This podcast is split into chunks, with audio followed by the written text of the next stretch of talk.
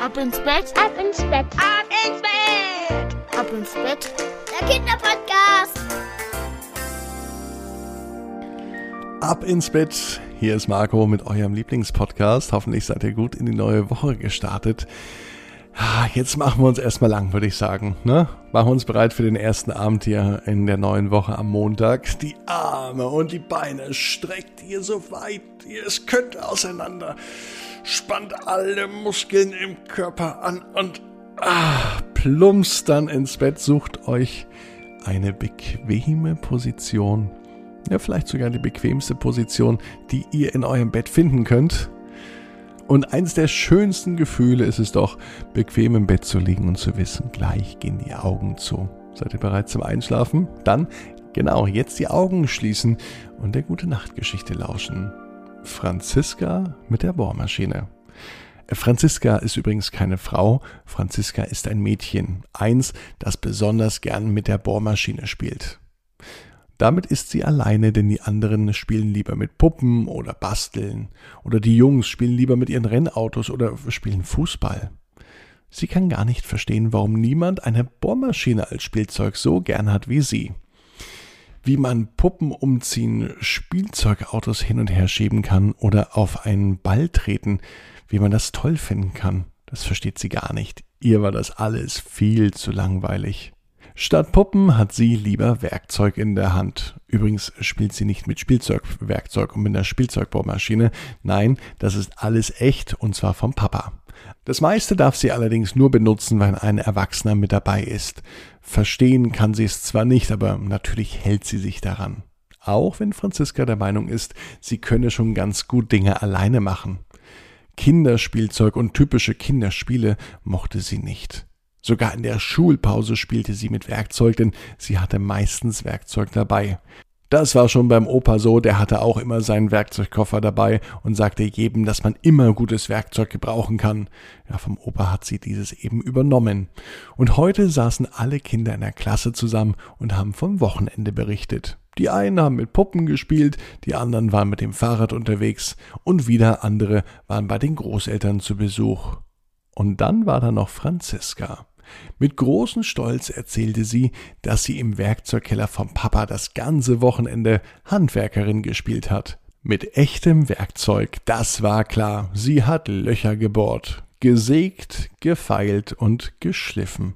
Am Ende hat sie ein eigenes Vogelhäuschen gebaut. Ihre Eltern waren mächtig stolz auf das, was Franziska ganz alleine geschaffen hat. Papa gefiel es so gut, dass er das Vogelhaus gleich am Sonntagabend noch aufhing, damit die Vögel es schön kuschelig haben. Die anderen Kinder aus der Klasse konnten das gar nicht nachvollziehen. Du bist ein Mädchen, wie kannst du denn Handwerkern und mit Bohrmaschinen spielen? Warum spielst du nicht mit Puppen? keifte ein Mädchen aus ihrer Klasse. Sollen doch die anderen denken, was sie wollen. Ihr ging es ganz gut, und sie wusste genau, dass es das ist, was sie wirklich liebte. Bohren, hämmern und mit Werkzeug arbeiten und Dinge erschaffen. Das machte sie glücklich, und darin ist sie auch echt gut. Ein anderes Mädchen sagte, Ah, das ist doch schrecklich langweilig, wozu soll man das denn gebrauchen? Ja, am nächsten Tag nahm Franziska ihre Bohrmaschine und den Werkzeugkoffer sogar mit in die Schule. Es war nämlich Spielzeugtag und jeder durfte sein Spielzeug mitbringen. Die meisten brachten ihre Lieblingspuppen oder eben das Lieblingsauto mit. Lara aus ihrer Klasse war ganz verrückt nach einer kleinen Puppe. Sie musste immer perfekt aussehen und wollte daher noch auf die Schnelle die Haare der Puppe im Waschbecken waschen und sie frisieren. Dann rief sie ganz laut Hilfe, mir ist die Handtasche der Puppe in den Ausfluss gefallen und ehe sie sich versah, stand Franziska mit ihrem Werkzeugkoffer neben ihr. Sie holte sofort das richtige Werkzeug raus und hat in Windeseile am Waschbecken herumgeschraubt, und noch bevor die Handtasche verschwinden konnte, holte Franziska sie im letzten Moment gekonnt aus dem Abfluss.